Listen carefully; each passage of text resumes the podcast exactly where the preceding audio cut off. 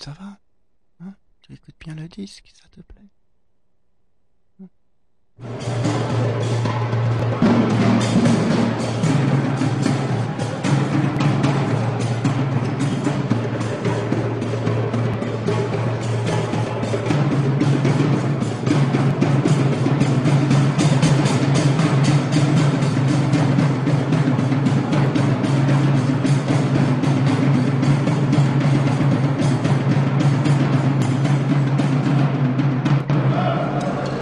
Pour vous dire que ce qui vous attend, c'est, ça peut être à la fois quelque chose de, ça va être quelque chose de très dur, mais de très beau si vous le réussissez. La seule façon de le réussir, c'est que, en fait, vous êtes rentré en guerre aujourd'hui. C'est pas simplement une lutte, c'est la guerre. Ils vont essayer de vous faire croire que vous coûtez trop cher. On vous explique que si vous êtes dehors, c'est à cause du coût du travail. Quelle belle blague Depuis quand les ouvriers coûtent de l'argent au patron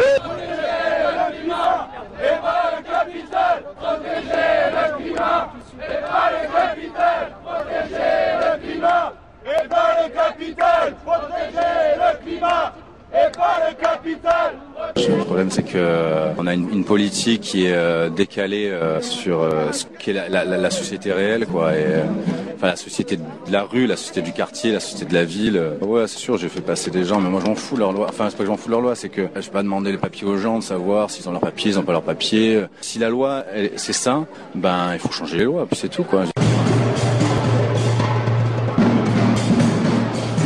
Allez, bonsoir, c'est les Grégor, chaque semaine sur les Garrigue à Montpellier, Canal Sud à Toulouse, et puis Radio Primitive à Reims, sous cette émission réalisée. Les Grégor, une parole anarchiste communiste.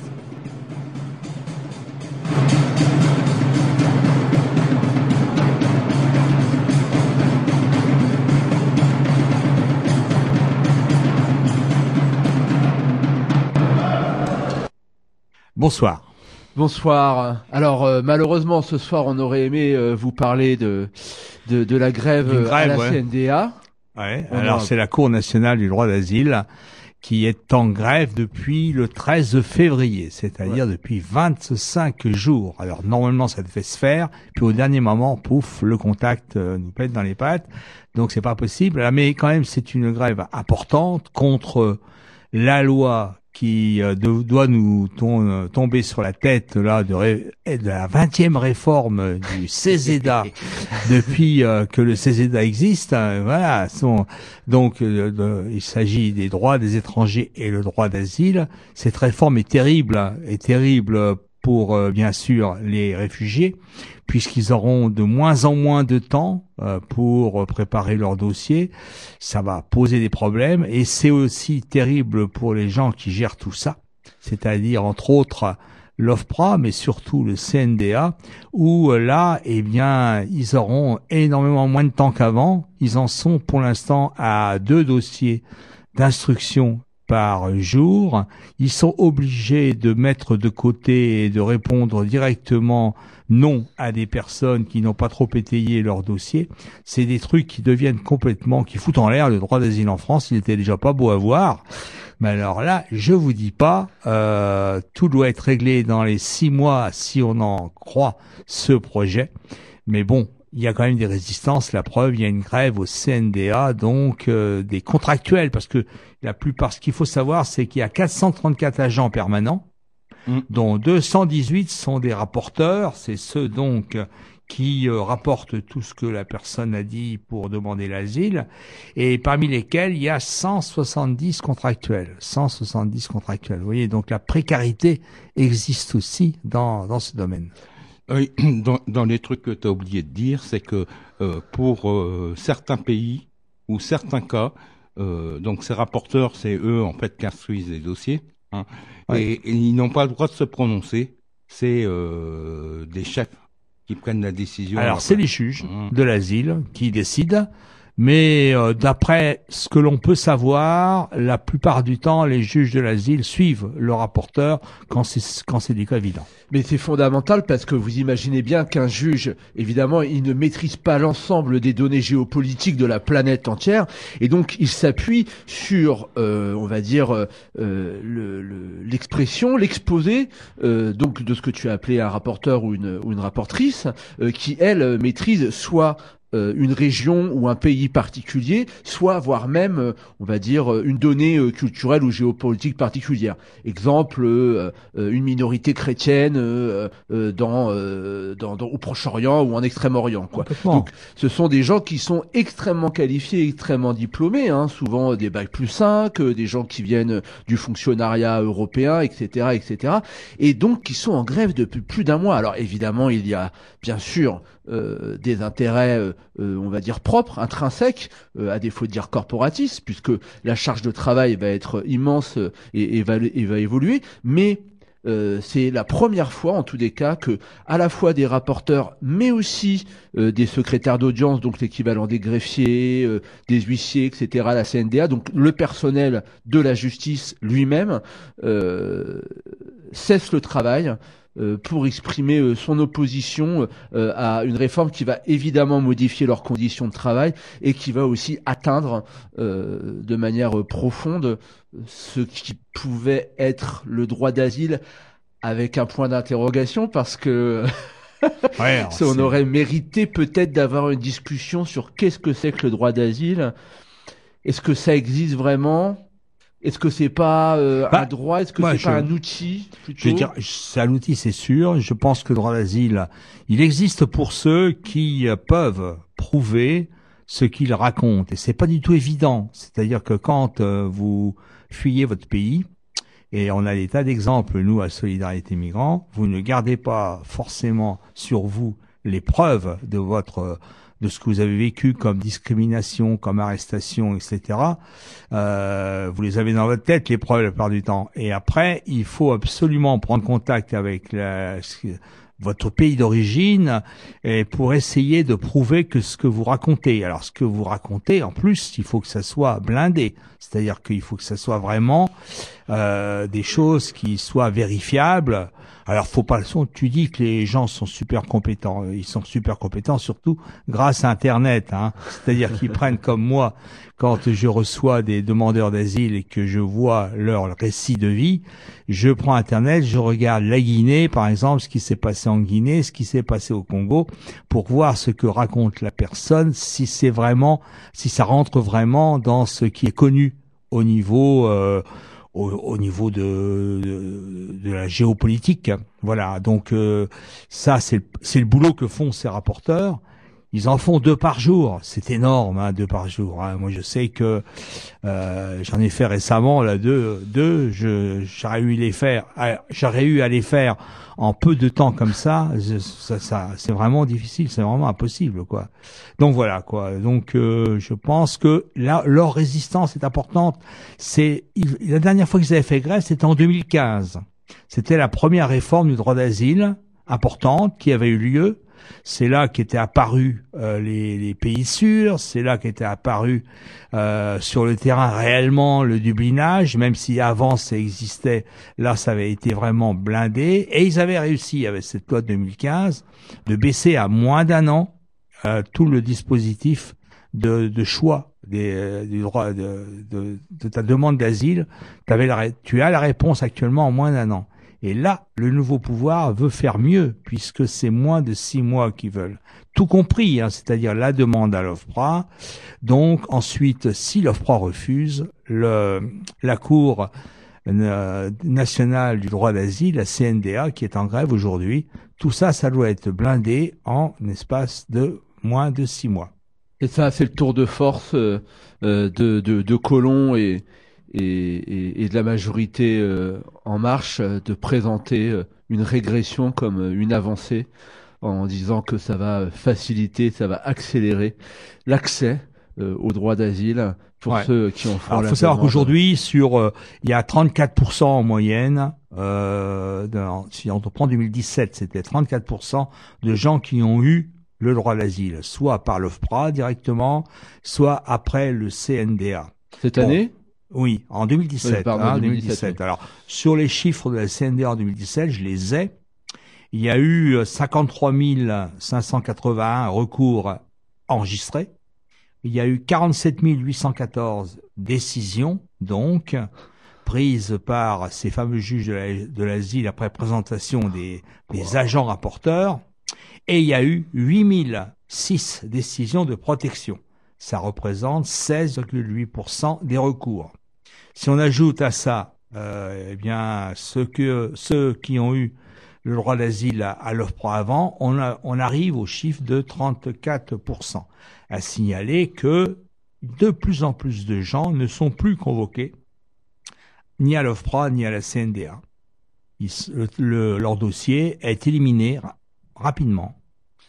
Alors, à noter qu'on est aussi dans des circonstances exceptionnelles au cours de ces trois, quatre dernières années, avec évidemment le conflit syrien, qui fait que euh, il y a une acceptation euh, un peu plus un peu plus large. Ce que je voulais dire quand je parlais du droit d'asile euh, tout à l'heure, c'était de faire sa généalogie et, d'étudier ce que ça peut représenter dans le cadre euh, d'une géopolitique internationale et ce que ça peut représenter pour la France.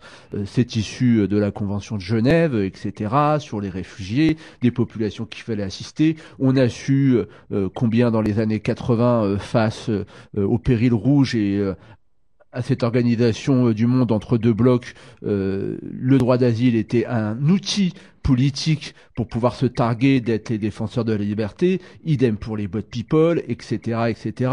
Bon, voilà, hein, ce sont euh, pas des choses qui sont, on va dire, innocentes ou qui relèveraient de droits qui tomberaient du ciel par le fait que la France pays euh, des droits de l'homme, euh, etc., patrie euh, des, des, droits de l'homme, de tout ce que tu veux, mes genoux, hein, ouvrirait ses portes et, et donnerait, à titre d'exemple, la Suède, par exemple, euh, est pas connue pour avoir inventé les droits de l'homme, euh, coupé la tête de son roi et, et, et, avoir fait la guerre révolutionnaire pour dispenser l'idée d'universalisme à travers l'Europe. Et pourtant, c'est un des pays euh, qui accueille le plus de réfugiés et qui a une tolérance vis-à-vis des gens euh, qui viennent chez eux euh, très très importante quoi. Enfin bon, au niveau européen, je crois, la, la, France est au sixième rang au niveau des des résultats négatifs des résultats négatifs concernant le droit à l'asile. Sixième rang en Europe.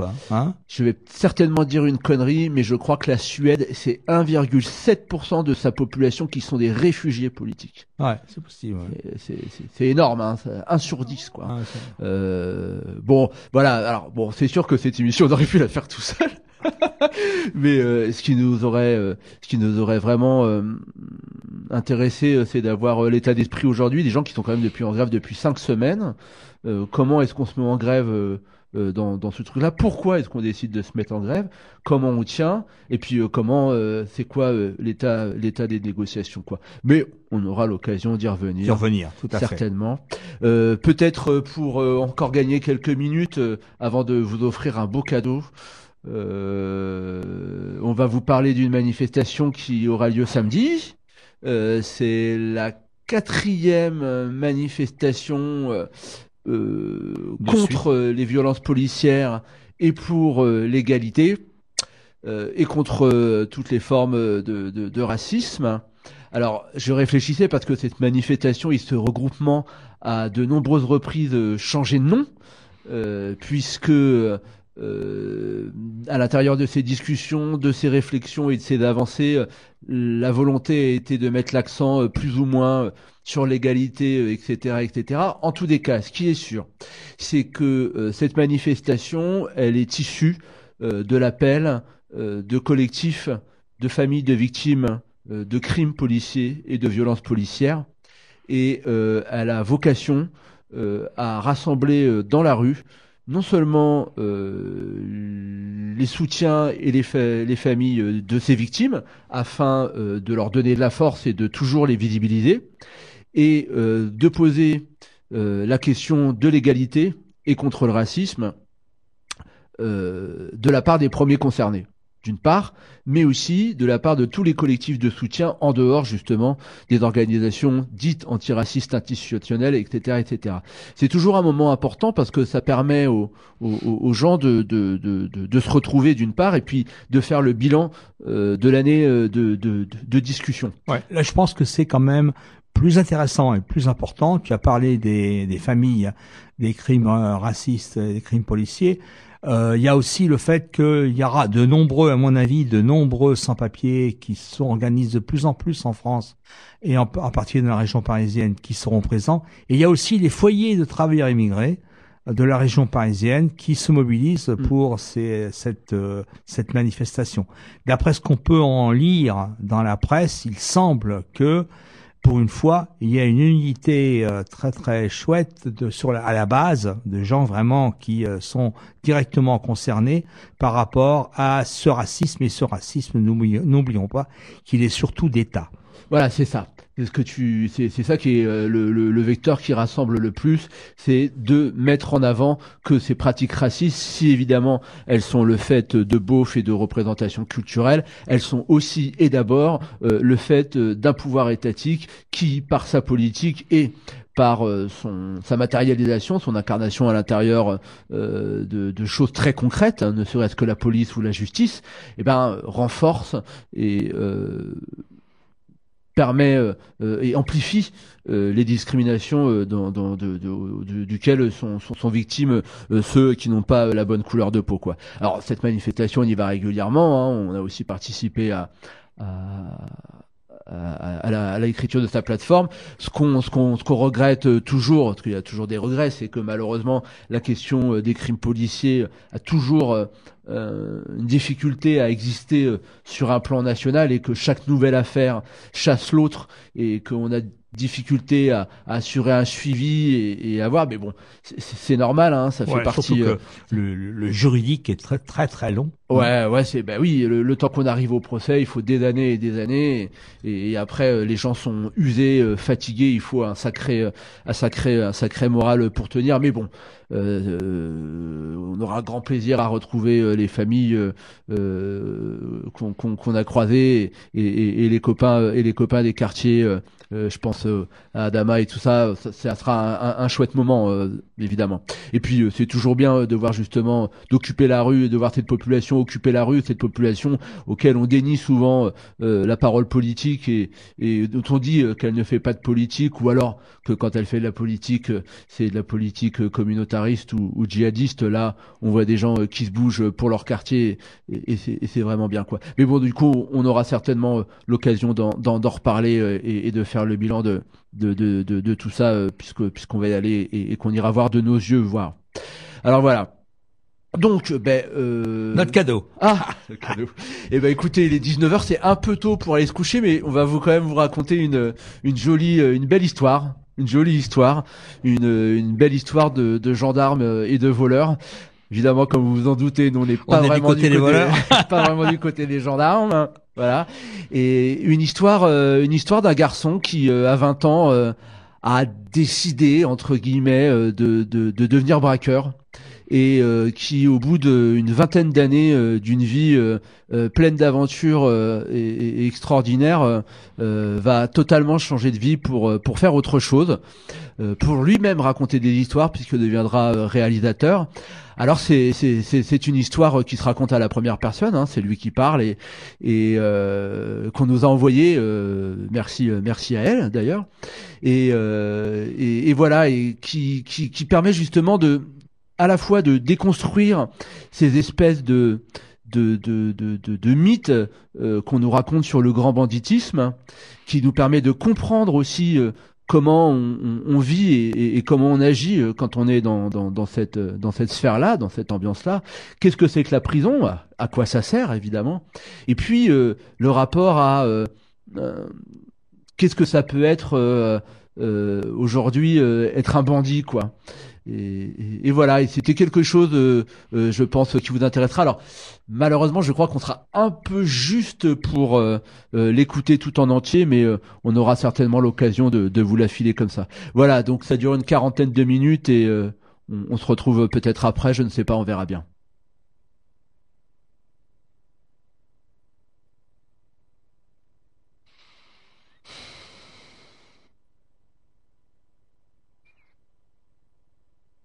l'idée, c'était de pouvoir acheter ma liberté et pouvoir vivre comme je le voulais, comme je l'entendais. Bah, je me rendais compte que sans, niveau d'études et sans diplôme, bah, je pouvais euh, royalement proposer mes services dans des, métiers de subalternes. Quoi. Mais j'ai pas voulu vivre ça.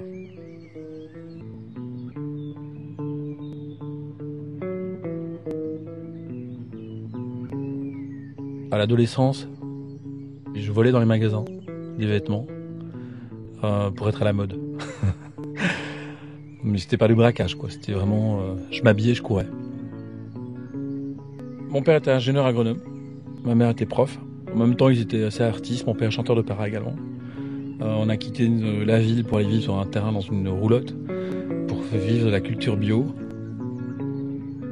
On est passé d'une éducation normale à un basculement total, radical du jour au lendemain. C'est-à-dire que mes parents nous ont enlevé la télévision. Moi, je regardais Goldorak, je regardais des, dessins animés. Euh, et du jour au lendemain, plus rien. Ma mère nous racontait des contes de Grimm. Je pouvais pas écouter du rock, par exemple. J'avais l'impression parfois d'être un, un Allemand de l'Est et qui rêvait de tout ce que je pouvais pas avoir. C'est le regard des autres qui est compliqué dans ces cas-là. Foncièrement, on était très heureux. La différence me gênait. Voilà.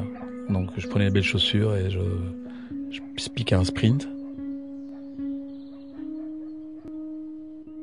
Et puis j'ai arrêté mes conneries jusqu'à l'âge de 23 ans. J'étais garde de corps, donc je travaillais plutôt pour les services euh, de sécurité.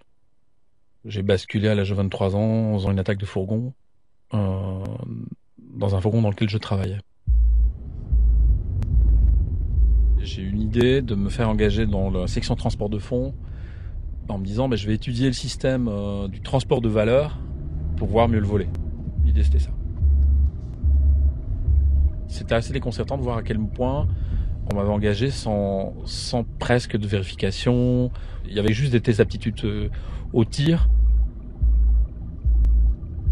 Et tout de suite, en plus, j'étais responsable d'un service trajet, transport, donc j'avais toutes les données. Je savais exactement combien il y avait dans tel fourgon. Je savais que tel trajet était plus intéressant qu'un autre. Et j'ai commencé à lire pas mal de bouquins sur le grand banditisme, sur, euh, sur les techniques. Euh, avec une haine en plus pour les banques, vraiment, puisque quand on est convoyeur, il faut savoir qu'on est le dernier maillon de la chaîne économique et capitaliste, où vous transportez euh, des millions pour un salaire de misère. Euh, je me souviens, c'était l'équivalent de 1200 euros, avec un petit 38 spécial, c'est une petite arme de poing, face à des mecs qui pouvaient vous attaquer avec des kalachnikovs, ou on lance-roquettes, donc franchement, on risque sa vie, quoi. Et j'avais encore une haine encore plus vis-à-vis -vis de ce système. donc j'avais vraiment l'envie de ouais, leur, faire la nique, quoi. C'était ça. Je transportais des fourgons entre 3 et 4 millions d'euros. Mais il y avait un trajet, mais là c'était compliqué parce qu'on était trois. on transportait euh, beaucoup plus. On pouvait transporter jusqu'à 30 millions d'euros. Et donc j'ai réussi à avoir une complicité interne que j'ai petit à petit réussi à convaincre en lui disant mais tiens tu te rends compte l'argent qu'on a là, qu'est-ce que tu feras avec, qu'est-ce que tu pourrais imaginer, puis petit à petit on jusqu'au jour où je dis mais on pourrait le faire.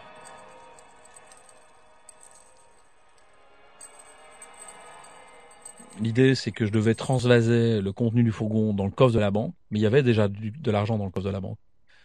Donc j'ai transvasé le contenu du fourgon, j'ai ouvert la banque, forcément j'avais les clés, j'ai vidé le coffre et j'ai une troisième personne qui est venue récupérer tout le, magot.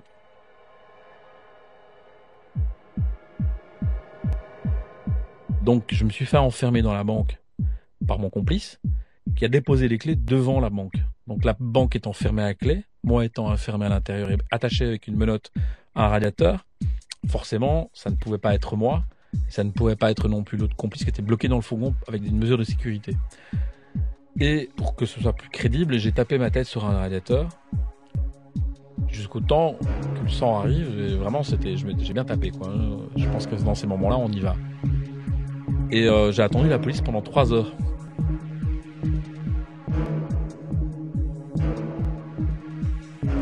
Le sang. J'étais attaché au radiateur, donc je savais plus bouger. Et ces cons, ils étaient euh, à plat ventre.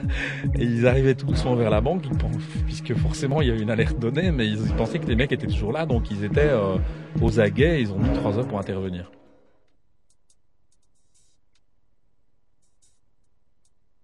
C'était quand même beaucoup d'argent, hein. 3 millions et demi d'euros, c'est, euh, en plus, dans les années 90, c'était beaucoup d'argent. J'avais le sentiment que je pouvais jusqu'à la fin de mes jours avec ça. Donc là, j'ai même pas été euh, interrogé puisque euh, là, j'étais embarqué en ambulance et la médecin chef m'a dit mais voilà, il a une commotion cérébrale, il peut pas être interrogé, il doit être au calme. Et puis je l'ai joué aussi euh, après devant des psys, comme quoi je voyais chaque fois les mecs qui me braquaient, les mecs en noir, cagoulés. Et donc ça a été mais vraiment un jeu d'enfant d'échapper aux questions suspicions policières.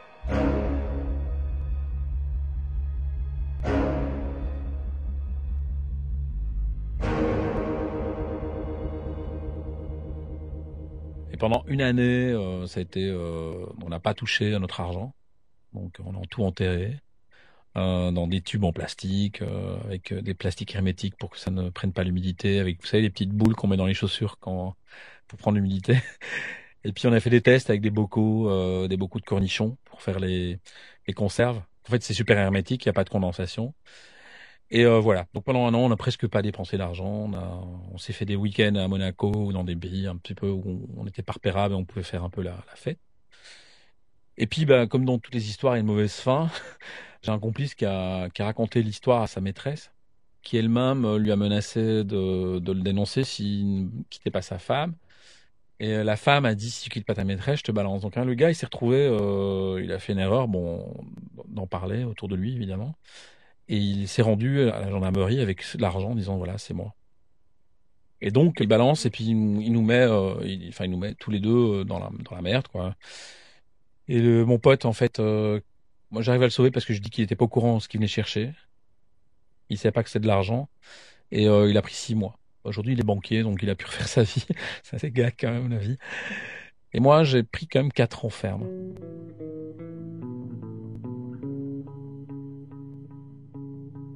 Mais je rends pas l'argent. J'assume, quoi. Je me dis, euh, je fais la connerie, je vais jusqu'au bout. Je me retrouve en prison à 23 ans. Et en détention, la première semaine euh, de détention, elle est assez, euh, assez catastrophique parce qu'on a l'impression, on se dit, j'ai passé 4 ans dans un univers comme ça. Je suis dans une cellule nue pleine de béton et je me dis, je vais jamais tenir, quoi. J'étais à l'isolement tout seul. Moi, j'étais très proche de la nature, donc vous êtes complètement euh, coupé de des éléments, donc euh, vous voyez même plus le soleil, quoi. Et je pense qu'à ce moment-là, on serait venu me chercher, on m'aurait tendu la main en me disant, euh, bah, refais des études ou change ta vie, on efface l'ardoise.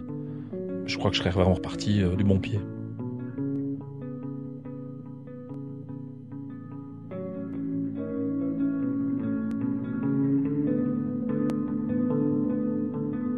Et donc je me retrouve dans une cour de promenade où là vous faites regarder un petit peu par, euh, par une centaine de gars. Puis il y a deux gars qui viennent vers moi, qui me saluent, qui me disent on sait qui tu es et bravo pour ce que tu as fait. J'étais assez fasciné quoi, des, des, stars du grand banditisme. Et il faut savoir qu'en prison il y a des catégories. En tout cas à cette époque-là, aujourd'hui c'est un peu moins vrai. Mais les gens du grand banditisme c'était une c'était une race à part quoi. C'était des seigneurs, c'était des gens. Euh, c'était le PSG quoi. C'est quand vous jouez dans un club provincial, vous arrivez, vous, vous avez les gars du PSG qui vous disent euh, viens jouer avec nous, bah c'est un honneur. Les gens affiliés au grand banditisme est capables de monter sur des fourgons. Il y a, il maximum une cinquantaine en, Europe. Voilà, c'était pas plus. Ce sont des gens qui vont chercher la- l'argent, comme on dit, la fraîche avec le calibre, quoi. Alors, évidemment, pas chez le particulier. Les agents de change, les, transports de fonds et aussi les centrales, les banques nationales ou les centres de triage. Et après, il y a des réseaux de, de trafiquants qui, pour moi, sont des commerçants qui ne sont pas du grand banditisme. Donc les trafiquants d'armes, les trafiquants de drogue, les, les gens qui, qui trafiquent euh, les êtres humains. euh, voilà, ça sont pour moi des, des commerçants euh, déguisés en voyous et qui sont parfois plus violents, et souvent plus violents que le grand banditisme en lui-même. Mais forcément, tout est lié, puisque le grand banditisme a besoin d'armes, a besoin d'explosifs, de, certaines choses clandestines qui forcément le, le, mêlent, le mêlent à certaines choses. Et donc, euh, il dit c'est bien joué, mais tu manques d'expérience. C'est dommage que nous a pas connus. Parce que nous, des mecs comme toi, on aurait pu, on aurait pu faire affaire. Évidemment, j'étais pas dupe. Je savais que je connaissais tous les trajets, l'organisation des fourgons. En plus, j'étais spécialisé en explosifs, puisque quand j'étais garde-corps, j'avais une formation anti, euh, pour déminer. Donc, je savais bien utiliser les explosifs aussi. Comme j'avais balancé personne, puisque j'avais vendu des titres, et je n'ai jamais dénoncé les gens qui m'avaient vendu ces titres, qui étaient des gens du milieu, ça s'est dit très rapidement. Il faut savoir, dans le grand banditisme, en fait, le seul, euh, la seule garantie que vous avez, c'est l'honneur. Et l'honneur permet, c'est votre manière d'avancer, c'est votre CV. Si vous avez fait une enroule à quelqu'un, si vous avez embrouillé quelqu'un, ça va se savoir. Donc c'est une petite famille, c'est des gens euh, et on y rentre difficilement. J'avais le sentiment d'avoir été euh, accueilli euh, par cette élite. Et en plus, j'ai une certaine, euh, je suis respecté dans la prison puisque je fréquente ces gens-là. Et on sympathise. Et puis la première chose qu'il me demande, c'est si je fume. Je dis non. Il me dit c'est bien. C'est un peu le, mec euh, 45 balais qui s'adresse aux gamins de 20 ans, quoi. Tu choses du combien Du 44. Demain, on va te trouver des baskets. Tu vas venir courir avec nous. Et donc, je cours euh, tous les jours euh, une heure à la promenade. Et les mecs, ils me testent, en fait. Je le sais pas, mais ils me testent. Donc, ils me partagent des secrets. Puis, il y en a un autre qui vient me parler pour savoir si je répète. Des tas de choses qui font qu'à un moment donné, euh, c'est des petits trucs pour, pour, pour voir si on est des gens fiables. C'est une manière de tester. Et j'ai été pendant les, toutes ces années de prison presque coaché. Tu dois pas faire comme ça. Tu ne dois jamais être dans les lieux publics avec les gens avec qui tu travailles. Vous devez jamais être ensemble. Euh, quand vous tapez, vous devez vous retrouver ensemble et ne jamais vous séparer. J'apprends aussi, euh, de par mon dossier pénal, quand vous êtes arrêté, vous avez un dossier pénal, donc euh, la, police fait une enquête et vous avez des auditions, donc vous avez la possibilité de lire après votre dossier et vous voyez comment elle a opéré, comment elle a pu, je sais pas, tracer une enquête téléphonique par exemple, comment elle a pu euh, réussir à vous filer. On vous dit tiens là j'ai fait une erreur, donc c'est des petites choses qui vous apprenaient euh, sur le tas. Et puis vous lisez énormément bah, le bouquin de Messrine, le bouquin de François Bess, le bouquin de, tous les braqueurs un peu connus, et qui vous racontent leurs erreurs et qui enjolivent les choses, mais qui et donc vous lisez ça un peu comme une espèce d'aventure. euh, c'est des contes modernes. Hein, vous dites waouh, quelle vie Et euh, on a envie de leur ressembler. Enfin, en tout cas, j'avais envie de jouer ce rôle-là.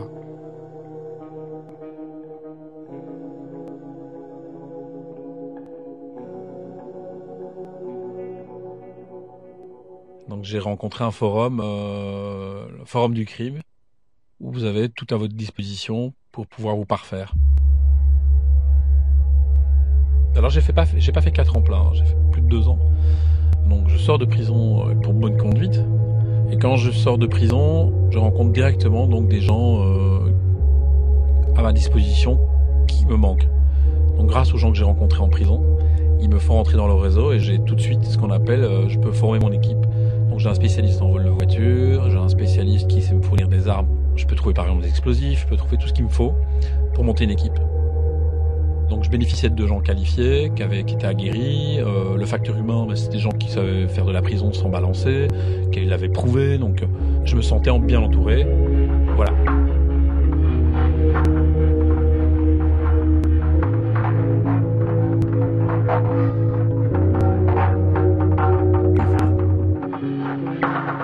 Ça commence.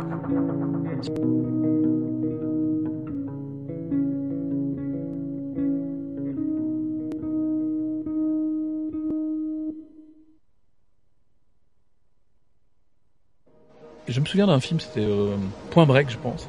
C'est une histoire de surfeurs qui euh, braquaient des banques pour pouvoir assouvir leur passion du surf. Un film qui m'a marqué et je me disais, bah, tiens, ces gars-là, ils ont tout compris, quoi. Alors ça se termine mal, mais on se dit qu'on est plus malin que les, les protagonistes du film et que bah, forcément, j'allais faire mieux.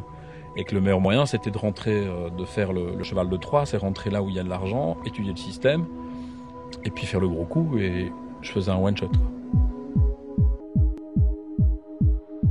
Moi, j'ai commencé en 93 jusqu'en 2000, euh, dans les années 2000. quoi. Une bonne dizaine d'années, voilà. Et on braque des fourgons à raison de, je crois que c'est recensé, c'est une, attaque par semaine en Belgique et dans le nord de la France. Donc on était vraiment devenus des spécialistes. On était trois, trois équipes. Vraiment des gens aguerris, on était trois, et en France aussi, trois, quatre équipes maximum. Et on peut s'échanger les équipes aussi, parce qu'on se connaît tous. Donc ça veut dire que moi si je suis artificier, je peux l'aider un mec euh, à Marseille ou un mec de Marseille peut venir. euh, on appelle ça des équipes à tiroir.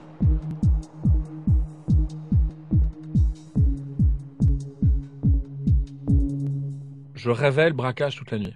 Donc je le visualisais et c'est un parallèle même d'ailleurs avec le cinéma. En tant que réalisateur, je me rends compte que quand on est en tournage, on, visualise la scène qu'on va filmer. On fait du repérage, on fait un casting, on fait de la préparation et on passe à l'action. Donc c'est exactement pareil. Je pouvais aussi demander à mon équipe de préparer les choses, mais physiquement, c'est-à-dire qu'on était, on jouait un jeu de rôle. C'est-à-dire qu'on se positionnait, on disait bon voilà, toi tu vas aller là-bas, tu vas plastiquer. Pendant ce temps-là, moi je, je m'occupe des convoyeurs, toi tu surveilles la route de l'autre côté. Chaque détail compte et chacun a un rôle bien défini, comme sur un tournage de film. Si chacun ne remplit pas son rôle, on n'arrive pas à réaliser une prise. L'idéal, c'est un fourgon qui ramasse dans les grandes surfaces parce que c'est de l'argent usagé.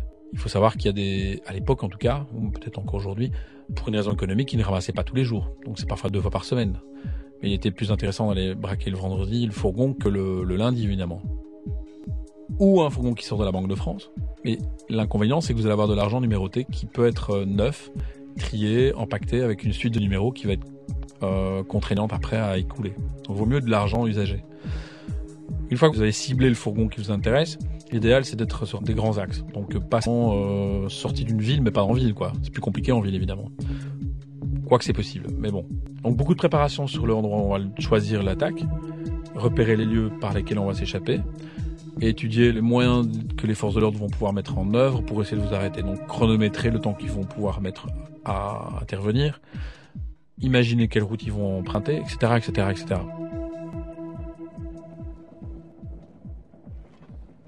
c'est un travail. Moi, je considère ça comme un travail. Donc, en fait, le, le truc, c'est qu'on travaille tout le temps. Comme on repère plusieurs fourgons, on peut préparer plusieurs casses à l'avance. Donc, vous avez toujours un casse d'avance quelque part. Vous devez situer déjà une bonne planque sécurisée, avec un complice évidemment qui peut, euh, par exemple, un fermier, qui vous loue sa grange. Moi, j'avais une technique, je faisais une planque dans la planque. C'est-à-dire, dans la grange, je faisais un, mur de paille, et à l'intérieur des ballots de paille, je faisais une pièce. Donc, je planquais mes voitures, les armes et tout le matériel. Mon équipe dort euh, à la planque pendant toute la préparation du casse. On prend pas de risque de se faire filer. Comment je fais? Je vais faire une contre-filature. Donc les gars vont venir euh, par leurs propres moyens à un endroit de rendez-vous et je vais vérifier qu'ils ne sont pas suivis. Et après, je vais les récupérer avec une voiture volée ou une moto volée. Et je vais les rapatrier dans la planque. Moi, je pense que l'idéal, c'est de 3 ou 4. Il y a un spécialiste qui va conduire le camion, qui fait la circulation. Donc il y a une arme évidemment. Et il faut un spécialiste en explosifs, forcément. Et deux autres qui vont euh, superviser l'action du mineur. Alors souvent je suis chauffeur ou euh, plastiqueur. Je suis plutôt chef d'équipe quoi. Donc je suis qui organise et qui, qui définit le rôle de chacun. Évidemment c'est pas une autorité euh, militaire, hein. c'est euh, tiens voilà j'ai repéré tel, tel fourgon, à tel endroit, et puis chacun donne son avis. Il y a mille façons de, braquer un fourgon. On peut mettre un câble, on peut mettre, on peut miner la route, on peut, on peut faire plein de choses. Et après, on va peser le pour et le contre et se dire, bah tiens, cette technique-là est la plus adaptée. Le but, c'est d'obtenir un résultat, et celui qui a l'idée la plus valable va l'emporter évidemment. Quand on est tous réunis, donc on est quatre, chacun va travailler à un poste bien défini. Donc, il y en a un qui va préparer les clous, l'autre qui va mettre les, qui va essuyer toutes les balles, qui va essuyer les armes, qui va enlever toutes les possibilités d'ADN, etc. Donc il y a des tas de techniques, mais qui évoluent en plus. Hein. Il faut savoir que à l'époque c'était surtout les empreintes. Ça a commencé en 95 l'ADN. On faisait quand même déjà attention à la salive, parce qu'on entendait déjà qu'il y avait des, tests. Donc on apprend à scotcher euh, la salopette avec les gants, euh, avec une double face, pour empêcher qu'il y ait de l'air et des poils ou de la morceau de peau qui puisse tomber. On met une double paire de gants. Et c'est un peu comme une opération chirurgicale. Et on faisait une chambre de décontamination. C'est-à-dire que les armes, tous les, gilets pare-balles, tout ce qu'on utilisait, était mis dans une tente au milieu de, de la planque. On passait tout ce qu'on touchait avec de l'ammoniac dilué à l'eau. Parce qu'en fait, ça tue l'identifiant ADN. On fait très très attention. Parce que la moindre parcelle d'ADN peut nous, faire euh, tomber. Il y a un gros travail aussi, il faut faire des doublettes de plaques la voiture avec laquelle on va circuler va avoir la même plaque qu'un véhicule de la même couleur, de la même origine, etc. Ça permet, si la police euh, vous fait un contrôle sur la route, euh, inopiné, bah, en tapant le numéro de plaque, ça passera plus facilement, vous évitez un contrôle. Quoi, voilà. Donc on va aller pousser ce vis-là pour avoir un véhicule qui soit conforme. Il y en a souvent un qui est plus manuel que d'autres, qui va s'occuper de blinder les portières, désosser les panneaux de porte et mettre des rivets donc avec des plaques de métal pour éviter si jamais on se fait tirer dessus d'être blessé.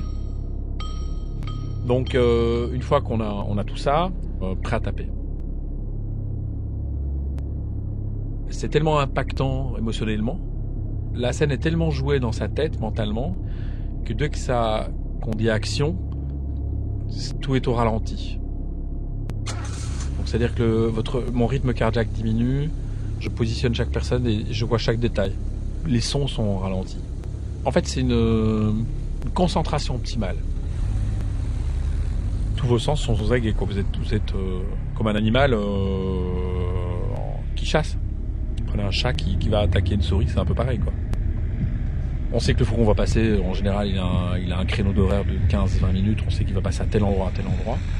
On va mettre le pilote du camion passe le fourgon et la voiture de fuite va précéder le fourgon et donner, euh, renseigner le chauffeur du camion intentions. Il arrive sur toi, il est là dans deux minutes et donc on le précède d'une ou deux voitures et on va faire en sorte qu'on va ralentir la circulation pour que quand le camion va croiser le fourgon, il va pouvoir le percuter à la vitesse adaptée.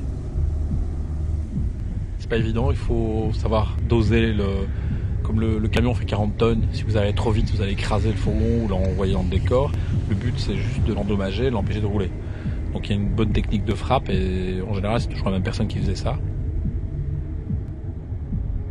Puis euh, alors il y a des petites anecdotes. Il y en a, j'avais un ami euh, qui est décédé aujourd'hui sur une attaque des fourgons. Il faisait son petit signe de croix chaque fois qu'il tapait un fourgon. Il était sicilien.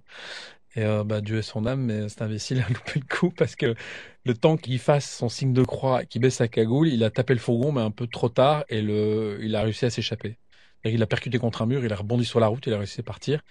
Et je me souviens l'avoir engueulé comme du poisson pourri en disant, mais tu crois vraiment que Dieu va t'aider?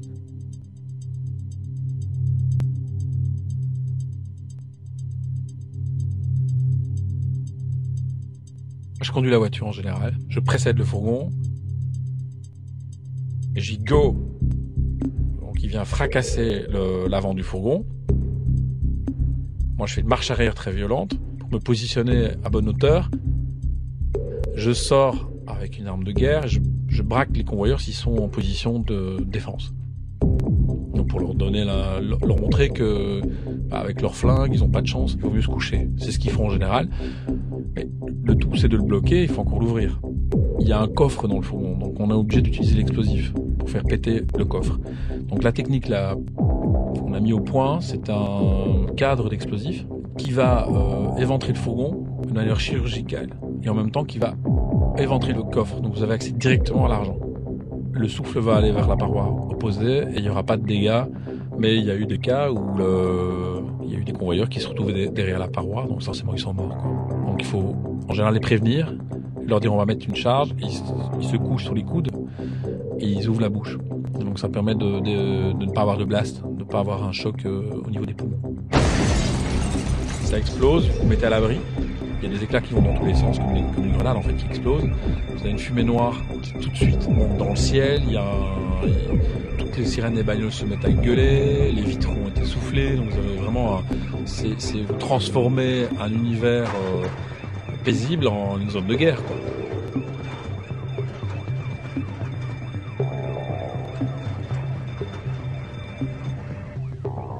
L'opération va durer 3 minutes maximum. On met un chrono et on écoute les forces de l'ordre sur un scanner. On sait dès que les convoyeurs vont lancer l'alerte, ils vont appeler leur centrale et la centrale va appeler la gendarmerie ou la police. Et vous avez des hélicoptères qui vont se mettre en route, le plan EPV qui se met en place. Donc ça va très très vite. Vous couvrez celui qui va rentrer dans, les entrailles du fourgon pour aller chercher le, les sacs. Et on fait une chaîne. Les autres vont charger le coffre du véhicule en mettant tout dans un grand big back, une espèce de grand sac à, pour mettre du sable, vous voyez, euh, qui a une capacité de, de 500 kilos, quoi, et vous chargez un maximum. Et puis on, je remonte dans le véhicule, je mets le gyrophare, et on a une plaque police, euh, lumineuse euh, sur le pare-soleil, donc les gens pensent vraiment qu'ils vont faire des flics, quoi. Et ça vous permet de dégager très très vite et de, de gagner du temps. Si jamais euh, manque de bol, il y a une patrouille qui passe à ce moment-là, alors bah, soit euh, il y a deux solutions on évite le coup de feu, mais s'il faut vraiment, on s'arrête et on tire. Quoi. Donc le, but, c'est de, ne jamais euh, commencer une poursuite, il vaut mieux s'arrêter, sortir et allumer. Quoi. En général, ils reculent et ils s'en vont. Puisqu'ils ont des armes de guerre et eux sont, équipés avec des, armes qui sont moins efficaces. Quoi. Alors pour parler aussi le problème, et ça c'est des choses que j'apprends, on fait des clous à trois pointes qui vont tomber sur la route dans tous les sens, ils vont se mettre toujours avec une pointe vers le haut. Les poursuivants, donc les forces de l'ordre, se prennent les clous et ne peuvent pas suivre. Et vous prenez un chemin de fuite qui est déjà euh, programmé, qui est chronométré. Et on peut, en faisant un changement de voiture, ce qu'on appelle un relais, rapidement changer de véhicule, le mettre, euh, lui mettre le feu dedans, avec un retardateur de feu, pour que les forces de l'ordre ne retrouvent pas tout de suite le véhicule incendié. Et euh, on reprenait un véhicule euh, qui est souvent un 4x4 ou un véhicule euh, plus discret, et ça permettait de partir, souvent même revenir vers le lieu du casse. Donc les flics pensent jamais qu'on peut revenir vers le lieu du casse. Et mon idée c'était revenir dans l'épicentre et de trouver une planque à moins de 5 km. Après, ce qu'il faut faire aussi, c'est faire attention aux bip traceurs dans les fourgons. Vous avez des détecteurs GPS qui peuvent être mis dans les pochettes. Donc ce qu'on fait, on fait des coffres tapissés avec du plomb, une espèce de caveau euh, avec un couvercle. Donc on laisse un mec dans le trou et lui il va avec une lampe euh, ouvrir chaque pochette, trier le mettre le fric dans du dans des sacs, regarder s'il n'y a pas une puce qui est cachée dans les dans les liasses ou dans une pochette. Et une fois que tous ces points ont été remplis, que l'argent est en sécurité, si ça s'est bien passé, il n'y a pas eu de blessés, il n'y a pas eu de mort, il n'y a pas eu de coup de feu, alors là il y a un soulagement et il y a une jouissance. La jouissance arrive à ce moment-là.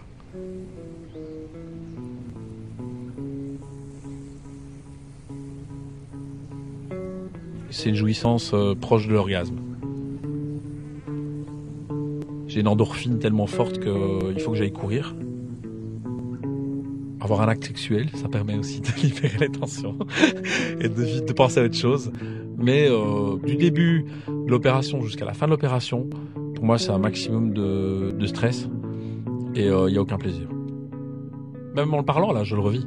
C'est très marrant, puisque je le c'est quelque chose qu'on ressent, c'est un état d'esprit en fait. Je pense que c'est très similaire à un mec qui est sur un- le front du- de la guerre, quoi. Quand il revient, il, il est content d'être en vie. Et il a parfois envie d'y retourner parce qu'il y a un côté, euh, il y a une adrénaline qui l'a, qui s'est dit, ouais, j'ai frôlé la mort, j'étais très très loin, mais j'étais plus fort qu'elle. Donc ça, c'est jouissif. Alors l'avantage du, du soldat, c'est que le soldat, le pauvre, il a 100 euros de solde. Il y a quand même un magot, quoi, derrière. Si vous faites un fourgon qui a, mettons, 1,5 million, vous êtes 4, ça vous fait 300 400 000. Il y a un effet typique, et ça c'est typique à tous les braqueurs, il y a une envie de dépenser. C'est-à-dire qu'on va accéder au rêve. Et ce qui est dangereux, puisque forcément il ne faut pas changer de train de vie. Soit vous les changez en or, en pièces d'or, euh, soit euh, vous prêtez de l'argent à des amis aussi. C'est-à-dire endetter des amis. L'idée c'est de pas mettre tous les œufs dans le même panier. Vous ouvrez un commerce, euh, je suis quelque part le propriétaire du restaurant, mais vous faites fructifier l'affaire. Voilà, le jour où l'affaire est, rentable, vous me remboursez de manière légale, quoi. Ça s'appelle blanchir du fric. C'est des techniques, voilà. J'ai des amis qui ont braqué des fourgons qui euh, n'ont jamais été attrapés, qui ont pu euh, monter une affaire. Et aujourd'hui, ils vivent toujours de, de, des fruits de braquage. C'est-à-dire, ils ont fait un coup et c'était bon, ou deux, et puis voilà. Le problème, c'est que quand vous êtes repéré, et en l'occurrence, moi j'ai été euh, arrêté. En 96, je suis accusé d'une attaque de fourgon où il y a un convoyeur qui a perdu une jambe, et c'est une attaque que je n'ai pas commise. Le problème, je braque des fourgons, donc forcément, c'est difficile de faire la part des choses, dire bah oui, celui-là je l'ai pas fait, mais celui-là je l'ai fait. Donc le mieux, c'est de rien dire. Et je me suis évadé. À partir du moment où je me mets en cavale, je veux dire qu'aujourd'hui vous gagnez un million d'euros. Dans une vie normale, euh, c'est très facile de faire fructifier cet argent. Vous achetez une maison ou un appartement, vous avez des revenus locatifs. Quand vous êtes en cavale, c'est fini. Tout est fragile. Et donc ça demande plus d'argent, ça demande plus de structure, ça demande de... et pour vraiment pouvoir être euh, voir venir comme on dit et être à l'abri, ben, il vous faut énormément d'argent. Quand vous prenez un ou deux millions d'euros, même chacun, ça paraît énorme, c'est beaucoup d'argent. Mais ça ne vous permet pas de changer de vie. Si vous avez 10 millions d'euros malhonnêtes, c'est l'équivalent d'un million d'euros réellement. Quoi. Donc vous imaginez la quantité d'argent qu'il vous faut pour vraiment être euh, à l'abri, à vie en plus. Parce que quand vous êtes en cavale, c'est pas, ça s'arrête pas. Vous êtes poursuivi jusque pendant 30 ans. Quoi. Donc euh, il faut mettre de l'argent de côté pour toute votre vie. Donc on vivait euh, comme des militaires sur des lits de camp pendant toute l'opération jusqu'à la fin. Et puis chacun partait dans une direction opposée on se retrouvait genre un mois ou dans deux mois pour remonter une opération. Donc vous avez une espèce de course contre la montre en disant mais il faut que je braque un maximum, que je fasse le gros coup. Et une fois que j'aurai suffisamment d'argent, j'arrête tout. Et ça, c'est un rêve, c'est une utopie parce que le, casse fabuleux, vous prenez euh, voilà une centaine de millions d'euros, vous dites euh, j'ai de quoi devoir venir et je peux vivre jusqu'à la fin de ma vie. Bah, il arrive jamais ce casse.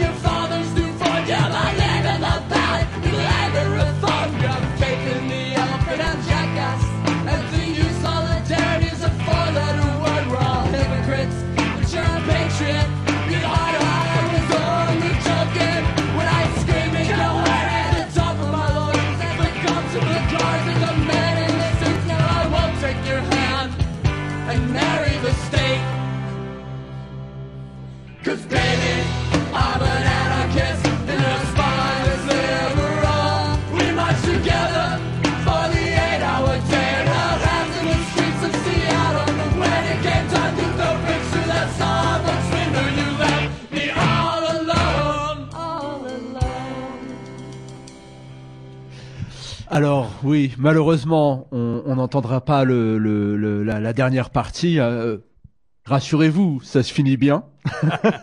ça se finit bien pour lui.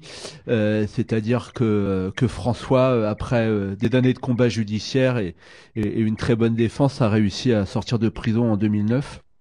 Et, et, et aujourd'hui, a des activités totalement...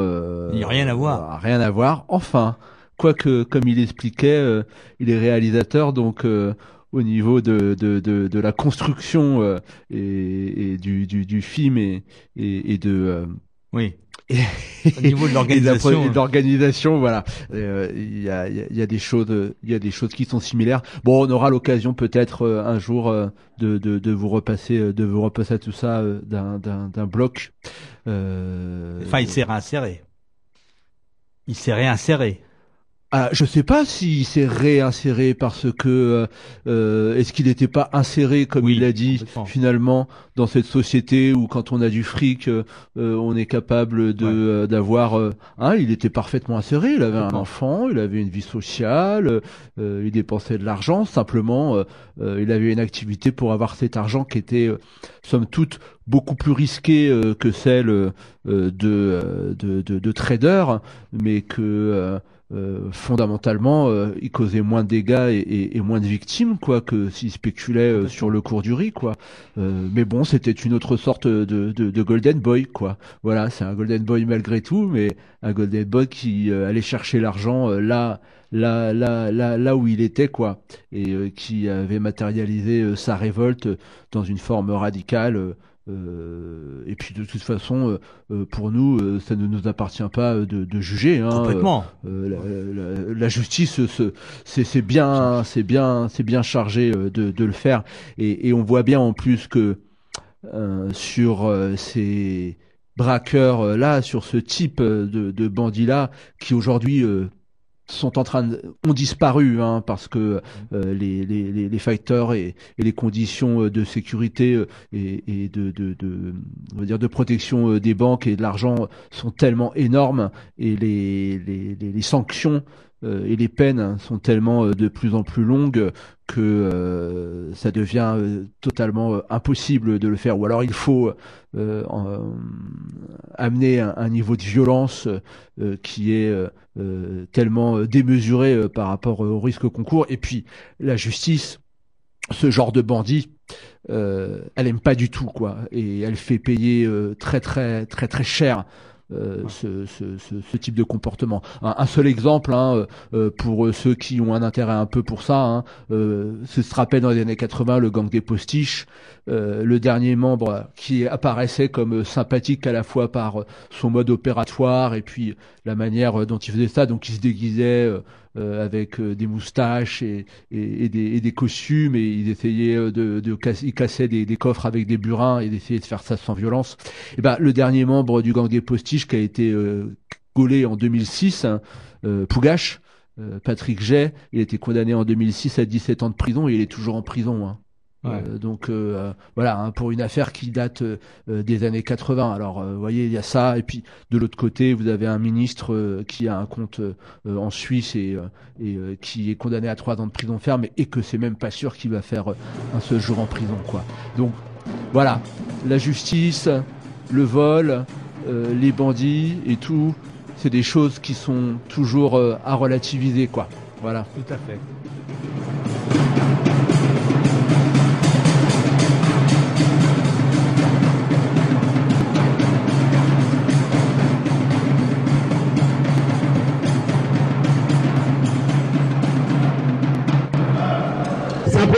Dire que ce qui vous attend, c'est, ça peut être à la fois quelque chose de, ça va être quelque chose de très dur, mais de très beau si vous le réussissez. La seule façon de le réussir, c'est que, en fait, vous êtes rentré en guerre aujourd'hui. C'est pas simplement une lutte, c'est la guerre. Ils vont essayer de vous faire croire que vous coûtez trop cher.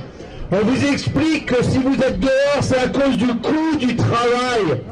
Quelle belle blague Depuis quand les ouvriers coûtent de l'argent au patron?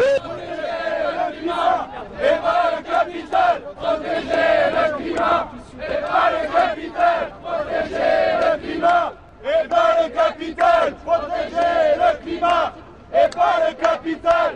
Le problème, c'est que euh, on a une, une politique qui est euh, décalée euh, sur ce qu'est la, la, la- société réelle, quoi. Et, enfin, la société de la rue, la société du quartier, la société de la ville. Ouais, c'est sûr, j'ai fait passer des gens, mais moi, je m'en fous leur loi. Enfin, c'est pas que je m'en fous leur loi, c'est que je vais pas demander les papiers aux gens de savoir s'ils ont leurs papiers, ils ont pas leurs papiers. Si la loi, c'est ça, ben, il faut changer les lois, puis c'est tout, quoi.